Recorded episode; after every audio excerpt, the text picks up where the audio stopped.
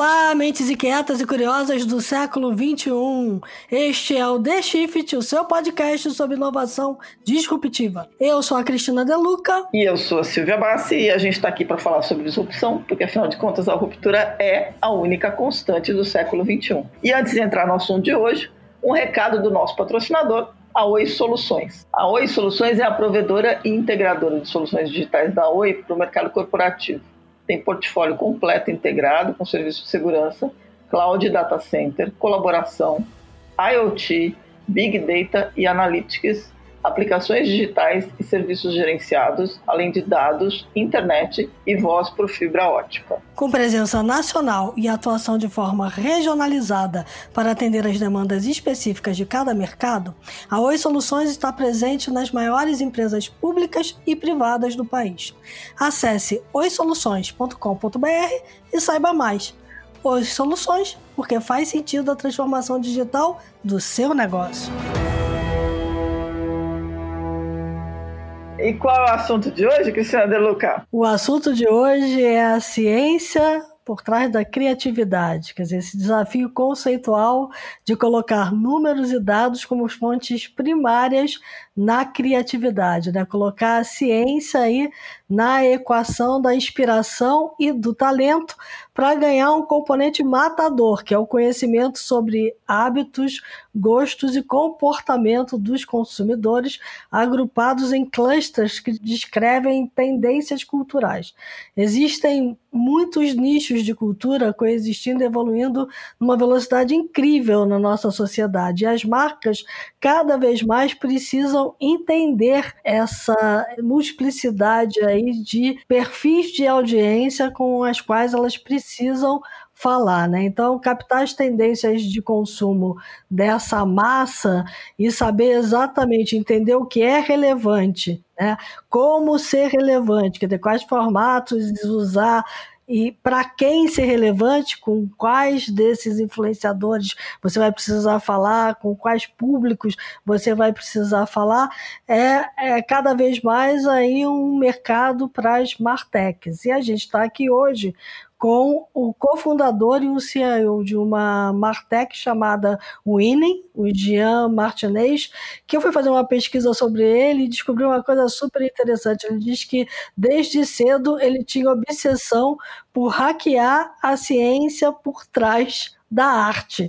Então, Jean, seja bem-vindo. Conta pra gente como é que nasceu essa sua ideia de criar a Winning. Olá, meninos, tudo bem? Primeiro, muito prazer. É, obrigado pelo convite.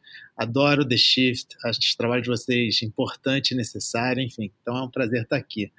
É verdade, assim, essa, essa paixão por tentar é, entender a ciência da criatividade, eu tenho desde a minha infância e muito influenciado pelos meus pais. Eles tinham aqui no Brasil, na década de 80, uma empresa que se chamava Crianças Criativas que tinha como visão estimular o potencial criativo do ser humano. Né? Basicamente, eles entendiam que todo mundo nasce com as ferramentas para criar, só que a gente desenvolve essa capacidade mais ou menos em função da nossa educação, dentro da escola, dentro de casa, enfim, dos estímulos que a gente recebe. E eles tinham esse sonho assim de conseguir despertar a sociedade para essa capacidade e ajudar as crianças desde cedo a dominar essa, esse potencial. Mas imagina, era uma empresa de educação criativa no Brasil da década de, de 80, então acabou não dando certo como negócio, mas despertou em mim essa paixão, essa vontade que eu acabei levando para minha carreira e que nos trouxe aqui hoje com a Winnie. O que, que é a Winnie? Descreve para gente. Winnie é uma empresa é, de tecnologia é, que desenvolve software para potencializar a capacidade criativa de empresas. Né? E como é que a gente faz isso? Através de dados. Então, é, basicamente, o que a, a, nossa inteligência artificial consegue fazer é entender o que, que as pessoas estão assistindo em vídeo online no mundo todo.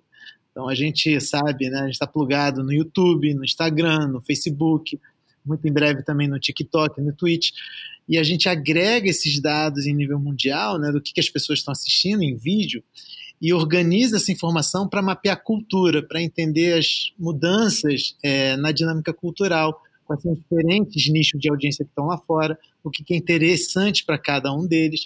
E com esses insights em mãos, a gente ajuda é, esses times criativos, né, de empresas, agências, grupos de mídia, por aí vai, a criar conteúdo, ideias, criatividade mais relevante. Você vem da área de publicidade, né? Sim. Sua formação é, é publicidade? Correto. Eu comecei a carreira em agências como planejador. Enfim, desde cedo sempre percebi que existia né, uma dor na indústria do marketing, que era uma dificuldade muito grande das marcas entenderem o que de fato é relevante para os seus consumidores. E depois desse, dessa experiência em agências, acabei por sete anos é, liderando o time criativo da Coca-Cola no Brasil, da onde eu também assumi uma posição global. E lá eu também pude perceber que do lado das marcas, né, dos times de marketing, é, é, essa dor também era muito latente. E, enfim, depois dessa jornada entre agência e cliente, decidi me jogar e dedicar a desenvolver tecnologia para mudar essa história. Bom, é, a gente conversou um pouquinho antes de gravar esse podcast já, e me chamou muita atenção a questão de como é que vocês prestam esse serviço, né? Vocês hoje são uma plataforma de software as a service, então precisa ser muito simples para quem está usando a plataforma ter essa capacidade de olhar para os dados, interpretar e dali produzir alguma coisa que faça sentido. Qual foi o, o, a preocupação de vocês é, de fazer a ferramenta ser desta forma? O temor era que ela acabasse não sendo usada, se fosse diferente? Sim, uma coisa que a gente é, aprendeu é que essa revolução data-driven, né, que a gente está é, trazendo para o mundo da criatividade, na verdade, já vinha acontecendo em diversas outras indústrias, né, há muito tempo. Então, eu sempre uso como exemplo o mundo dos esportes. Acho que muita gente que está ouvindo a gente já, já assistiu o filme Moneyball, né? Eu, sei que uhum. alguns até citaram ele aqui que conta a história real, né, de como um técnico é, de um time de beisebol começou a abraçar dados para tomar é, melhores decisões e fazer a sua arte melhor. É, mas imagina que essa história do filme, inspirada né, num, num fato verdadeiro, já tem 20 anos, né? E, e, e, o mundo dos esportes hoje não vive sem dados, né? Assim, uhum. realmente é, é, quase impossível você ser competitivo naquela indústria se você não usa dados em todo o seu processo de tomada de decisão. Isso não tinha acontecido, não, não aconteceu ainda com a mesma profundidade na indústria criativa. Então, uma pergunta que a gente sempre se fez foi por quê? É, qual é essa barreira? O que está impedindo a indústria criativa de abraçar dados no processo de criar? E a gente entendeu que não era menos que as pessoas dessa indústria não entendessem que isso é relevante, e muito mais por uma falta de oferta de plataformas, de ferramentas que tornassem os dados atrativos para os criativos. Né? E foi essa a premissa do nosso desenvolvimento. Como é que a gente consegue criar um software que os criativos tenham tesão de usar, tenham vontade de usar, né? que é um software creative friendly. E, enfim, acabamos conseguindo fazer isso e hoje é, a gente fica muito feliz de ver realmente empresas é, que têm como core business criatividade, tendo times grandes, né? não só o time de BI, mas a empresa como um todo, usando o nosso software no seu dia a dia para criar coisas mais legais. Sim, a, o que eu ia comentar com você era essa questão que você falou de tornar as ferramentas atraentes a ponto do criativo mexer com elas. As pessoas têm uma certa dificuldade para pensar dados. Como é que você vence essa, essa barreira prévia de que a, o criativo é mais o gut feeling, porque a, a gente, eu ainda sinto, eu posso estar errada, tá? Então acho que acho que é uma boa pergunta para, inclusive, para clarificar. Mas o, tem essa história do gut feeling, de fazer a pesquisa, de olhar o consumidor e tal, mas na hora da criação, talvez tenha um aspecto ainda não tão voltado para dado, no sentido de você conseguir transformar dado em alguma coisa diferente. É, é isso vale? A minha, minha percepção está correta? De que ainda tem um treinamento a ser feito? Está corretíssima, mas eu consigo observar que a gente vive um momento de transição. E, inclusive, a própria pandemia acelerou esse processo de transição. Né? Assim, acho que desde sempre é, a indústria criativa, publicitária, enfim, é, muitas vezes enxergou a pesquisa como um inimigo da criatividade, né? Porque em geral ela era feita depois, né, da, da ideia criada muito com o objetivo de dizer se aquela ideia era boa ou não. Isso mudou, isso vem mudando. E não só porque, enfim, a gente está em um contexto de mundo que exige que as ideias sejam mais relevantes ou elas não terão é, impacto nenhum né, nos consumidores e na sociedade. Então a gente também está num ambiente mais competitivo do ponto de vista de oferta de conteúdo e oferta de ideias, mas também porque é, o momento em que esses insights, o momento em que esses dados vêm sendo usados também mudou é, não são mais tão só utilizados né, depois que uma ideia vai para a rua, mas também antes da ideia ser criada, na geração de insights que inspirem ideias relevantes. E é muito esse o local que a gente é, focou em atender e, e, vem observando que quando o time entende né, que realmente dados podem ajudar eles a mais rápido entender o que seus consumidores querem assistir, é, se inspirar para criar coisas mais relevantes e tornar o processo criativo como um todo mais eficiente, né, você gastar menos tempo, menos energia para chegar em ideias mais legais, mais relevantes, eles é, quebram essa barreira e adotam a, a, ferramenta e adotam, enfim, dados para o seu processo. Dá uma, um exemplo de como a IA pode incrementar a subjetividade, vai. É, a gente tem diversos exemplos muito bacanas, né, de clientes nossos que realmente é, vem conseguindo mudar o patamar assim de relevância das suas estratégias criativas é, usando dados. Então vou, vou citar dois exemplos que são, são bem legais. Um com o Budweiser Global, assim, na, na última Copa do Mundo, a Bud, né, que era uma, uma recente patrocinadora da, da, da Copa do Mundo de Futebol, tinha esse desafio, né? Como é que ela, ela podia ser mais relevante do que todas as outras marcas que patrocinavam o evento, né? E eles pediram a, a, a nossa ajuda e usaram a nossa tecnologia para chegar nessa resposta. E uma das coisas que eles observaram é que nos 20 países em que a marca queria ser relevante, nos 20 mercados mais importantes, existia um comportamento das pessoas que vinha crescendo de forma muito acelerada, que eram os reaction videos, que é basicamente a selfie de vídeo, né? Então a turma se filmando, reagindo a alguma coisa. E o que os dados mostravam é que sempre que existia algum evento mundial, existia um boom de relevância desse tipo de conteúdo, de vídeos de reação, porque basicamente o mundo todo estava reagindo à mesma coisa. Um exemplo que vocês devem lembrar é quando, por exemplo, Game of Thrones né, era o assunto do mundo. Sempre que existia aí um, um, um episódio com algo muito marcante, muito chocante, na semana seguinte explodia o volume de vídeos de reações àquele episódio. Enfim, então os nossos dados mostraram para Bud que, que reaction videos eram um comportamento cultural relevante em todos os países que a marca queria é, se conectar. E, e, além disso, era uma ocasião de consumo de cerveja, né? Assim, você está ali assistindo um jogo de futebol, uma cerveja na mão, reagindo ao que está acontecendo. E, em função desse insight, eles criaram uma plataforma mundial chamada Reaction Videos, que de fato fez Budweiser ser a marca mais falada nas redes durante a Copa do Mundo. Tiveram mais de 200 milhões de views em, em, vídeos de reações com a hashtag Reaction Challenge da Bud.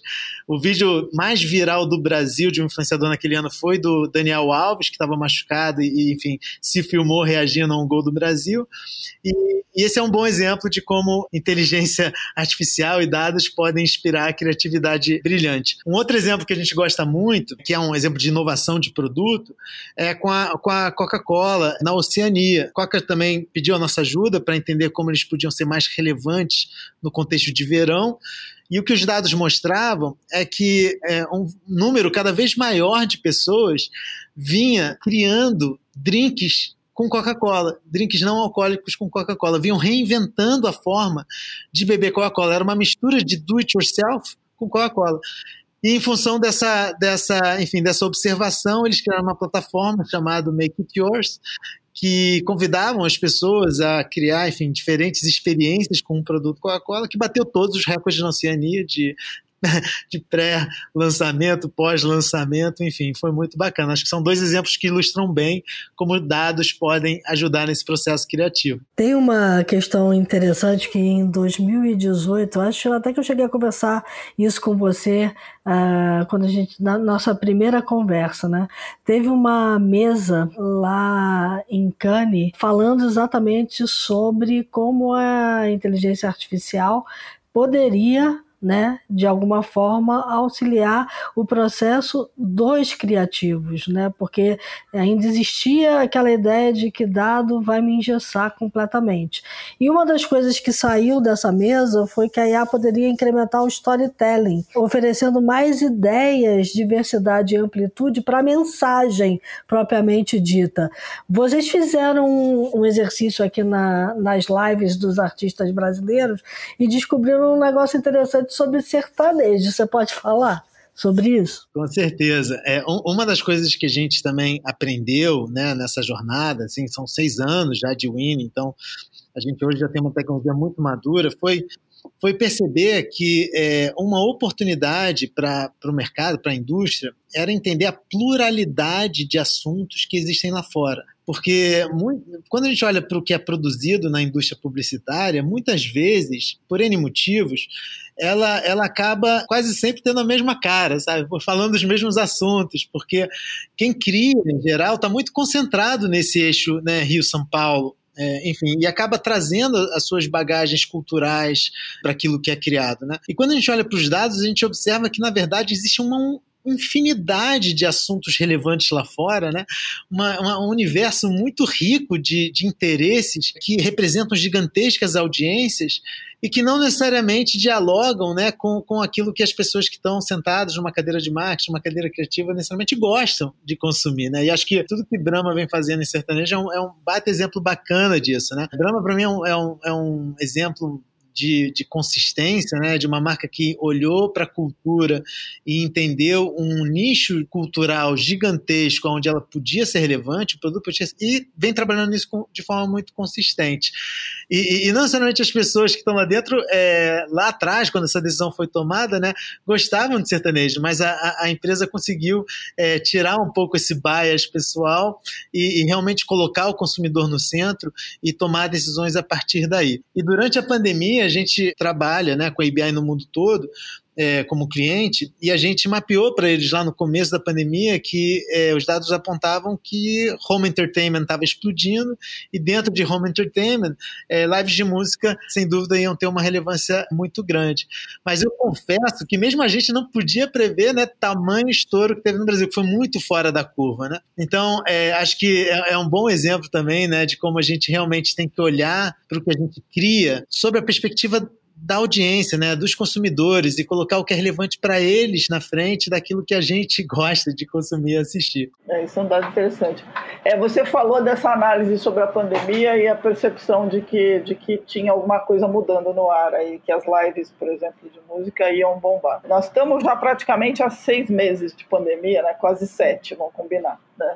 Já perdemos a conta já. Eu comecei a assistir um seriado, acho que da Netflix, na verdade, chamado Social Distance. Eu não sei se vocês chegaram a ver, mas eu parei no meio do primeiro porque eu não aguentei. É muito duro, é muito difícil de assistir as pessoas completamente angustiadas, espalhadas pelos lugares. O que eu queria te perguntar é o seguinte: depois desses sete meses, o que que as tuas análises estão apontando de que você considera super relevante daqui para frente e que as empresas deviam prestar atenção? Uma das coisas que a gente vem observando assim, de forma é, muito clara em, em diferentes tendências é que a maioria dessas coisas que a gente está chamando né, de, de mudanças ou coisas que, que vão ser diferentes daqui para frente eram tendências que já vinham acontecendo antes da pandemia, né, elas já vinham crescendo, que foram aceleradas pelo contexto da pandemia e, por esse motivo, não tem nenhuma razão para a gente acreditar que elas é, serão menos relevantes daqui para frente, né? Porque elas não foram um, um, comportamento efêmero, única e exclusivamente fruto do, do, do, contexto da Covid, né? Eram coisas que, enfim, já vinham acontecendo há muito tempo na nossa sociedade. E tem uma série delas que eu, que eu posso é, citar aqui para vocês. Uma que é bem bacana a gente observar é, por exemplo, todo, todo o movimento né, de, de home workout, né, assim, todo mundo né, começou a falar muito, cara, tá bombando, a galera tá treinando de qualquer lugar, tentando se exercitar de qualquer lugar, e a verdade é que isso era, enfim, uma dessas coisas que já vinha crescendo muito, que foi acelerada e que a gente não vê razão para voltar para trás. Só que dentro desse universo, né, que tem é, uma conexão com, com, uma necessidade mais ampla de saúde e bem-estar, existe todo né, um universo gigantesco de saúde mental uhum. que também já era um problema né, e uma questão é, crescente na nossa sociedade, né? Assim, quando a gente olha, por exemplo, a relevância de assuntos como, cara, depressão e, e coisas relacionadas a, a, a desafios de saúde mental, a gente vê que eles já vinham crescendo né, é, na sociedade como um todo pré-pandemia, foram acelerados pela pandemia, e olhando para frente, a gente, claro que imagino que isso vai é, já ver que isso está reduzindo de, de, de, de, tamanho, mas ele já está em outro nível, né? ele está em, em, outro patamar mesmo. Então, uhum. todo, todo esse universo de como a gente pode ajudar as pessoas a ter uma melhor saúde mental, é, a gente sem dúvida acredita que vai ser um grande desafio e uma grande oportunidade aí para as empresas daqui para frente. Uhum. É, a relação com as famílias a gente também vê que vem mudando muito. Assim. E uma das coisas que, que foi bem interessante observar durante a pandemia foi a relação das pessoas com, com conteúdo sobre paternidade. Né? A gente já vinha vendo nos dados, né, já há muito tempo, que é, a relação dos pais, né, e a relação das mães com os pais e das famílias com a noção de paternidade vinha mudando. Mas acho que esse fato, né, de ter as famílias trancadas em casa e todas juntas, acelerou muito esse comportamento. E, e cada vez mais a gente vê é, pais passando mais tempo de qualidade com seus filhos, sendo mais participativos da sua educação.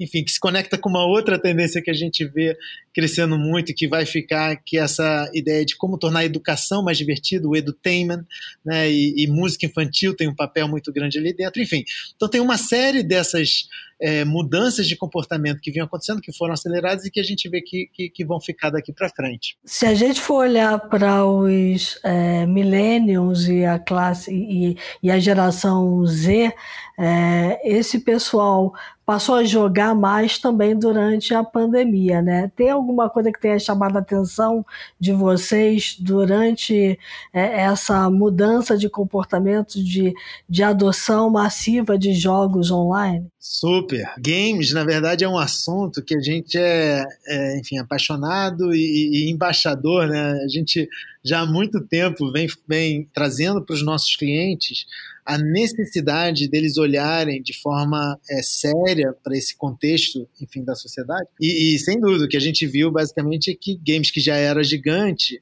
ficou ainda maior pós-pandemia. Pelo simples fato de que um monte de gente que ainda não tinha é, entrado nesse universo começou a jogar, gostou e não, não vê muito motivo para voltar atrás. Né? E dentro do, do universo de games, também uma, um bias que a gente vê muitas vezes na indústria é as pessoas imediatamente recorrerem ao esportes, né? Assim, games é sinônimo de esportes. Mas a verdade é que quando a gente olha também de novo para os dados, esportes é sim muito relevante, é, mas existe um universo muito maior que esportes, que é o do casual gamer, que não está interessado no game competitivo, que é o game para se divertir.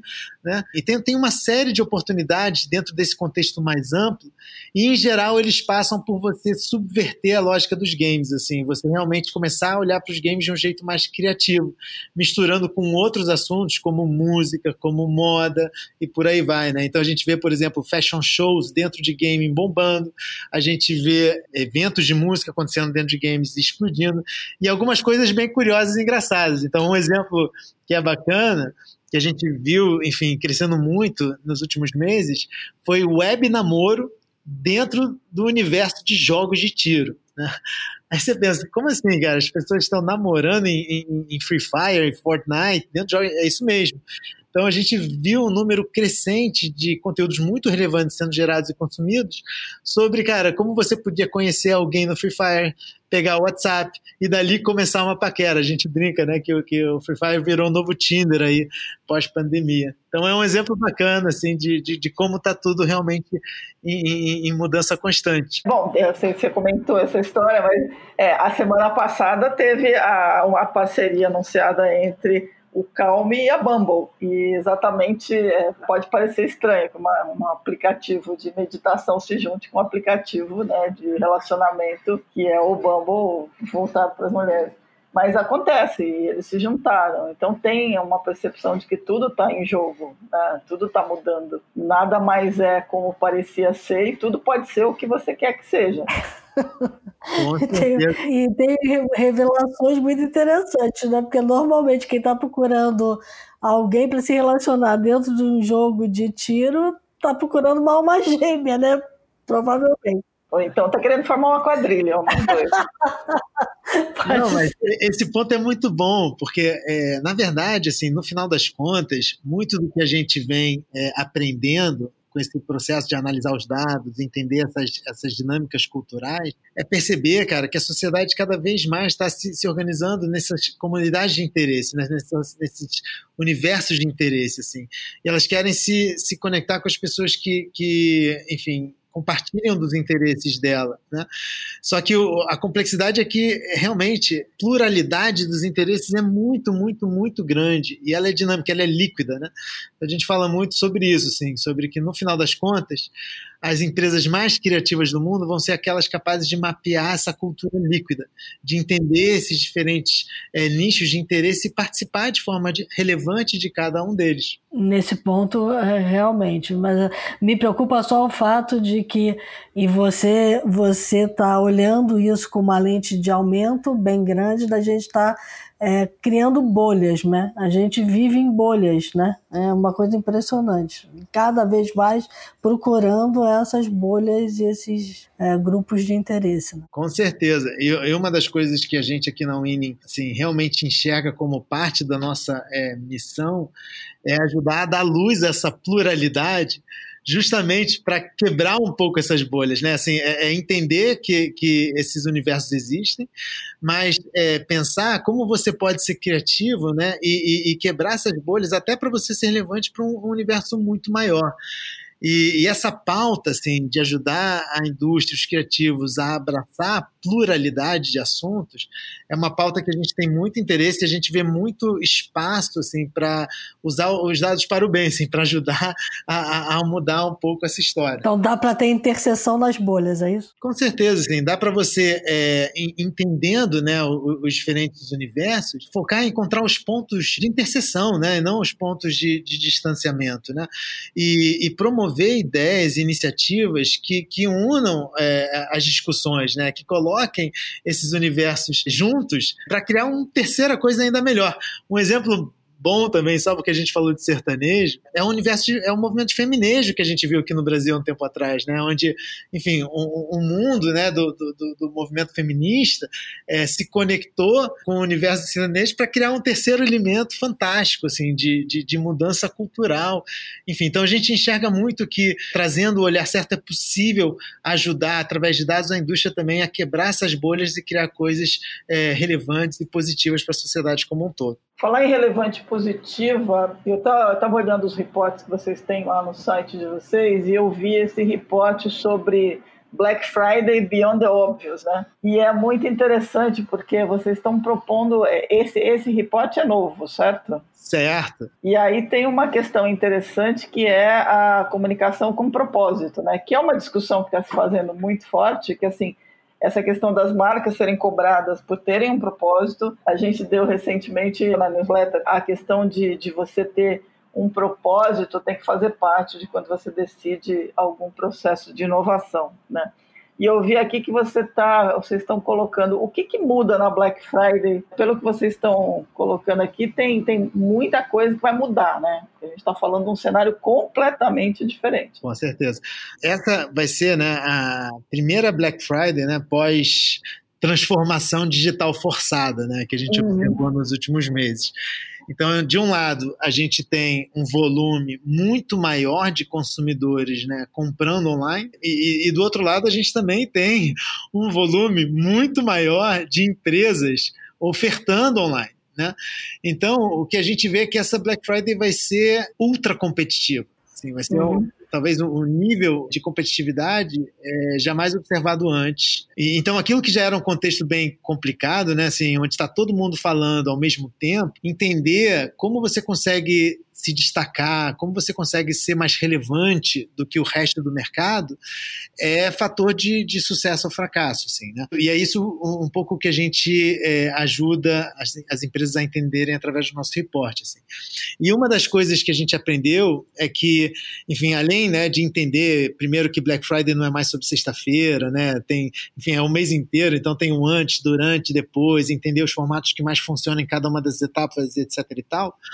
A gente realmente observou, é, olhando para trás, para outros anos, que as empresas que conseguiram, nesse contexto de Black Friday, né, usar essa data promocional, essa data, enfim, de, de consumo desenfreado, para reforçar o seu propósito como empresa, né, o seu ponto de vista de marca no mundo, realmente conseguiram se destacar, realmente conseguiram criar coisas icônicas é, e que são lembradas até hoje, imagina, muitas Black Fridays depois.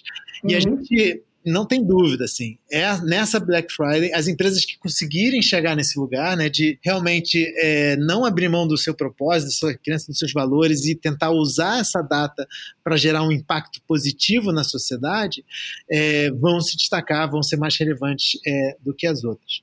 Mas esse assunto de causas, ele é um assunto também é, extremamente rico, né? E, e, complexo também, porque enfim, tem toda uma preocupação primeira, né, assim, nessa febre de as marcas têm que ter uma causa e tal, das marcas realmente abraçarem coisas que elas têm é, credibilidade para fazer, né, elas têm relevância para falar, e de outro lado, entender, cara, como é que eu, eu também é, abraço coisas que vão gerar um impacto positivo na sociedade que são de interesse do meu consumidor, né? Então, encontrar, encontrar esse, esse ponto doce entre o que, eu, o que é crível para mim, relevante para mim e relevante para o meu consumidor é o grande desafio.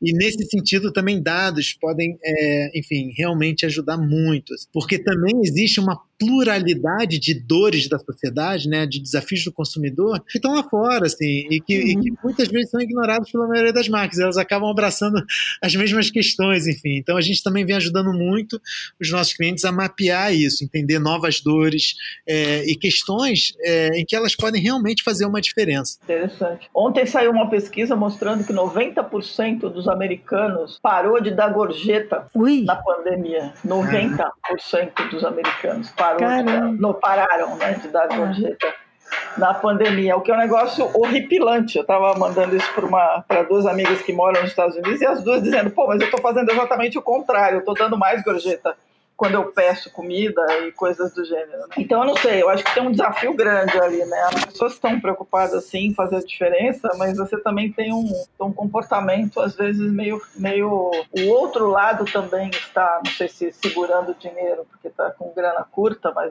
mas quem está comprando vai comprar. Então eu não sei, tem um, tem um caminho aí que me parece bem maluco. Eu concordo. Eu acho que é aí onde as marcas e as empresas tem uma grande oportunidade, né? Porque elas são talvez um, um, um ente assim da nossa sociedade que realmente tem a capacidade de gerar impacto em escala, né? Então, entendendo né, esse contexto desafiador, e a gente vê pela própria Ambev aqui no Brasil é um belo exemplo né, de como a empresa, ou a Magalu, enfim, as empresas realmente começaram a trazer para o coração das suas estratégias criativas a intenção de gerar um impacto positivo e, e, e, o efeito que isso gerou, né? Enfim, então acho que nesse, nesse vácuo e nesse contexto é, é ainda mais crítico é, trazer esse olhar e colocar isso como uma prioridade. Ô, Silvia, a gente está chegando no fim aqui. Eu queria fazer uma pergunta para ele que é a seguinte: se você, é, olhando para The Shift, né, é, por onde você começaria a olhar a nossa audiência? Onde você acredita que os dados nos levariam? Muito bom. A gente ia, é, enfim, basicamente entender, né, o que, que as pessoas, enfim, as pessoas que gostam desse tipo de assunto que vocês falam no podcast, do qual eu sou fã, é, também gostam de assistir, né? O que, que é mais relevante para elas. E é muito rico ver que, de novo, existe uma pluralidade muito grande de assuntos de interesse, né? É, muito relevante para audiências muito grandes, né? Então, aqui no Brasil, para ilustrar dois exemplos, uma das coisas que a gente vê acontecendo já de forma massiva é o maior interesse por educação financeira, né? Assim, a gente está num país que está passando por um processo de revolução de educação financeira muito potencializado por conteúdo, né? Conteúdo de áudio, conteúdo de vídeo, enfim. E dentro desse universo tem uma série de, de, de aspectos muito interessantes, como hábitos de sucesso, né? Onde as pessoas querem é, quase hackear a vida de quem chegou lá para entender qual era o dia a dia deles, né? O que, que eles faziam, o que ajudaram eles a, enfim, alcançar os seus objetivos. E um outro universo gigante é o do empreendedorismo mesmo, né? Assim, a gente também vê aqui no país e em vários países do mundo, na verdade, que esse contexto de pandemia acelerou é, uma vontade de ter um mindset empreendedor. Né? E dentro desse, desse, desse universo também tem uma infinidade de assuntos muito relevantes para serem abordados. Bom, vamos procurar, né, Silvia? Vamos procurar, vamos procurar, com certeza, vamos procurar. Muito bom. Uma última pergunta mesmo. É, é muito difícil extrair insights de vídeo e de áudio, é o que todo mundo diz pra gente. Quer dizer, em texto é mais fácil.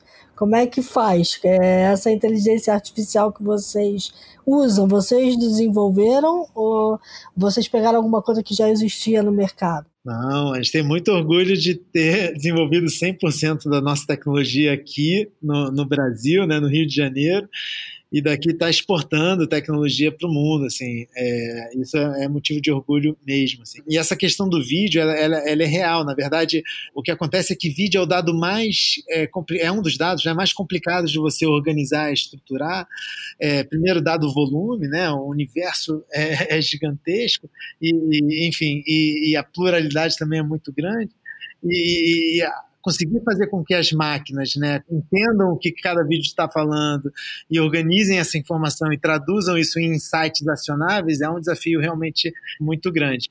E a gente demorou aí quase quatro anos só desenvolvendo software. Então, você imagina que a gente está aí há mais de três anos e meio codando o produto que a gente botou na rua, porque realmente é, não é simples. Mas, hoje, vendo os clientes todos usando e realmente é, mudando os seus negócios e as suas operações para melhor, é, é, algo que nos dá muito orgulho, convicção de que a gente tem que seguir nessa jornada e daqui fazer uma empresa é, líder mundial nesse setor. Muito bom. Muito bom. Temos um bom, um ótimo programa aqui. Excelente. Vamos para os insights? Vamos para os insights.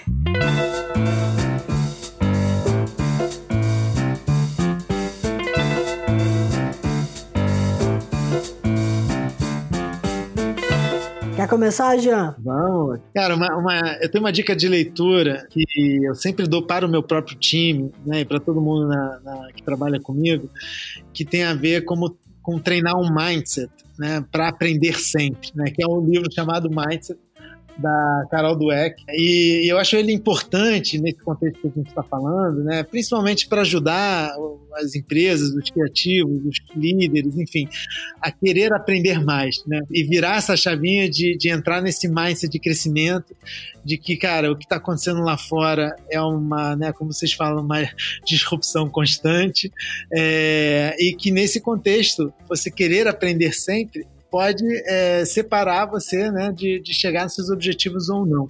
Então, deixa essa dica de leitura aí para todo mundo. Muito bom. Silvia? Então, eu comentei, mas eu vou sugerir, agora precisa ter um certo, uma certa preparação psicológica para assistir, que é essa série nova da Netflix, chamada Social Distance, que tem atores interpretando pessoas que estão no isolamento e que cada episódio tem uma situação específica. O primeiro episódio é de uma reunião dos alcoólicos anônimos feita no Zoom, e um cara que perdeu a, a namorada, perdeu o emprego, perdeu tudo ao mesmo tempo, tentando se manter lúcido no meio de, de estar sozinho em casa e, isolado completamente das pessoas. Ele tinha uma barbearia e a barbearia parou de funcionar. É, é uma série muito interessante, a gente está falando aqui de mudança de comportamento e eu acho que vale a pena assistir um pouco nessa linha. Fica a dica aqui, Social Distance, comecei a ver no final de semana e confesso que foi muito difícil ir até o meio e eu parei. É pesado, mas é importante assistir. É bem legal. É, hoje a gente está meio assim com uma nuvenzinha na cabeça, porque a minha, a minha dica. que horror! Sério. Vamos animar, pô, vamos animar.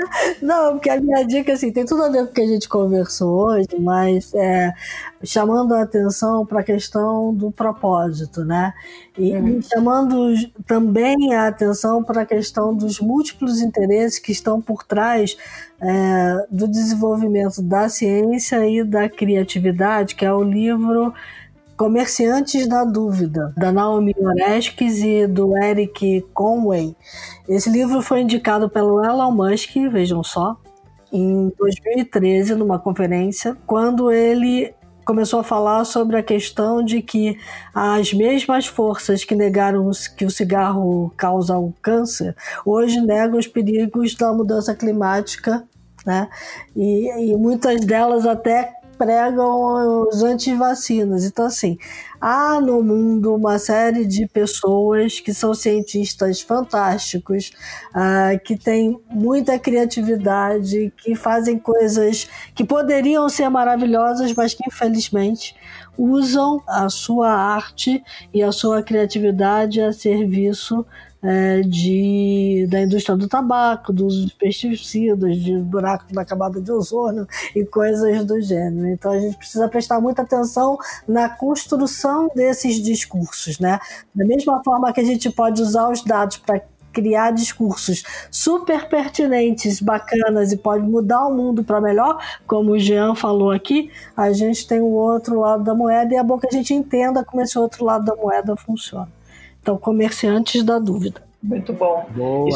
E só para não parecer que a gente está dark demais, vou dar uma dica que tem um texto que eu li também muito bom, chamado Your Brain Needs a Party. Saiu no, no Medium, né, na, na, área Elemental, esse final de semana, que é como pensar coisas boas, né? Faz o, o cérebro da gente funcionar um pouquinho melhor. Então é Fica a dica aí, se alguma marca quiser pensar nisso, se você quiser pensar nisso, cara, ouvinte. o próprio Jean, né? Vamos procurar é, coisas boas aí que a gente Pensar pode... em coisas boas no futuro é um elemento importante para se sentir bem. Então fica a dica aí também. É, esse vale a pena, só para não parecer que a gente está uma nuvenzinha dark. Com certeza. eu acho que eu, eu concordo muito com isso. Eu acho que quando a gente fala de dados, né? Vamos tentar abraçar, né, como a gente pode usar isso para o bem, né, para fazer, é, enfim, um impacto bacana na sociedade. Acho que se a gente entrar nessa, coisas boas virão. É isso aí. Isso aí. Muito bom.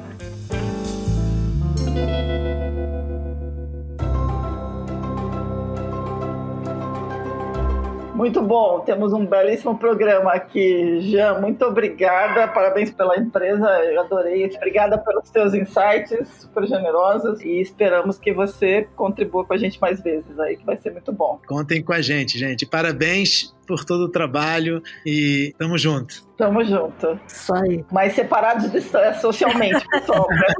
Isso aqui está sendo gravado, cada um na sua casa. Vamos é verdade. Não, vamos, vamos ressaltar. Então tá.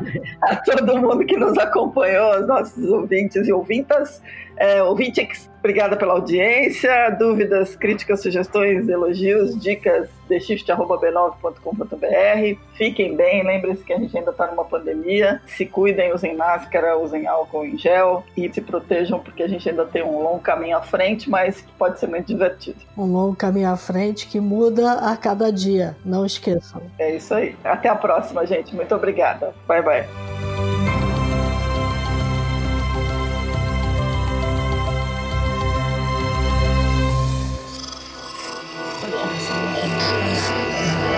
Esse podcast é, é apresentado por b9.com.br.